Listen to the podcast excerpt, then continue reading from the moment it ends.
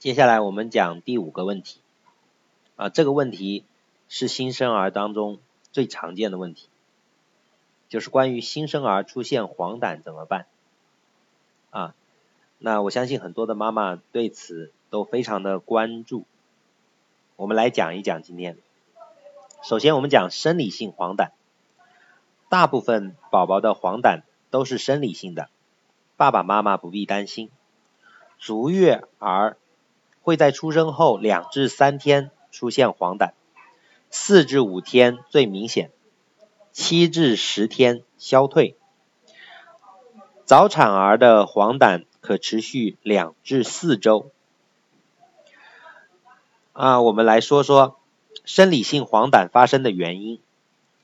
胎儿靠红细胞将胎盘里妈妈血中的氧气运到全身。出生后开始用肺呼吸来获得氧气，所以就不再需要那么多红细胞了。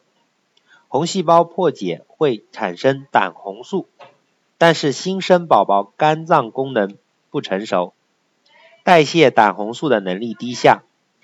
当胆红素越积越多，宝宝的皮肤、黏膜和巩膜等就渐渐泛出黄色了。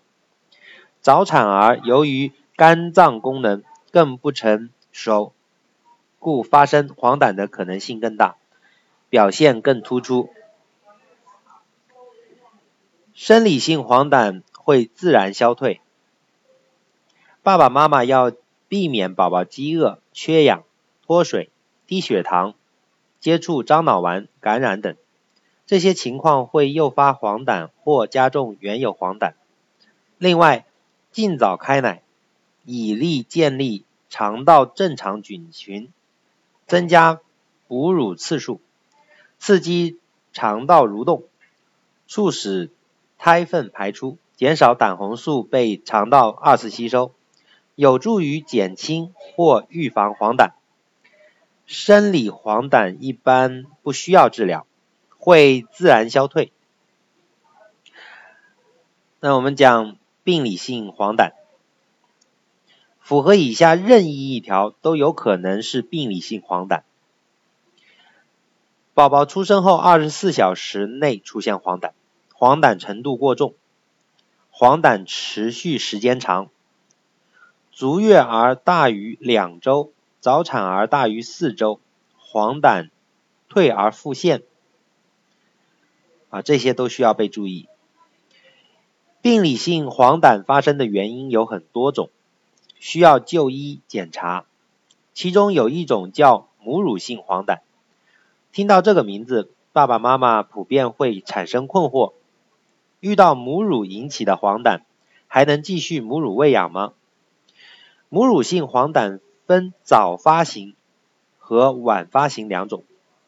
早发型是由于母乳摄入不足。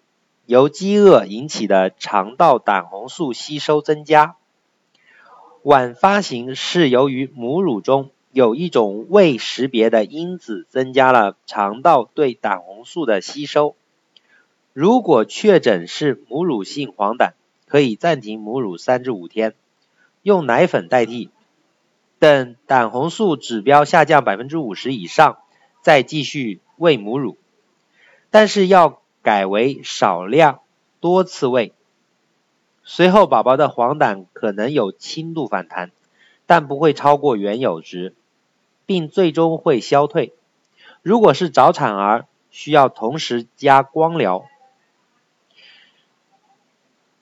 病理性黄疸需要及时治疗，否则会产生严重后果。医生会根据病情采取不同的治疗措施。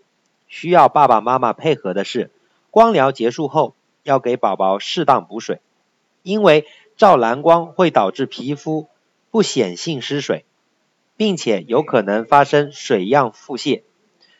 由于胆红素有光敏感作用，有些宝宝还可能出现红色斑丘疹，这种疹子会自然消退，一般不用特别处理。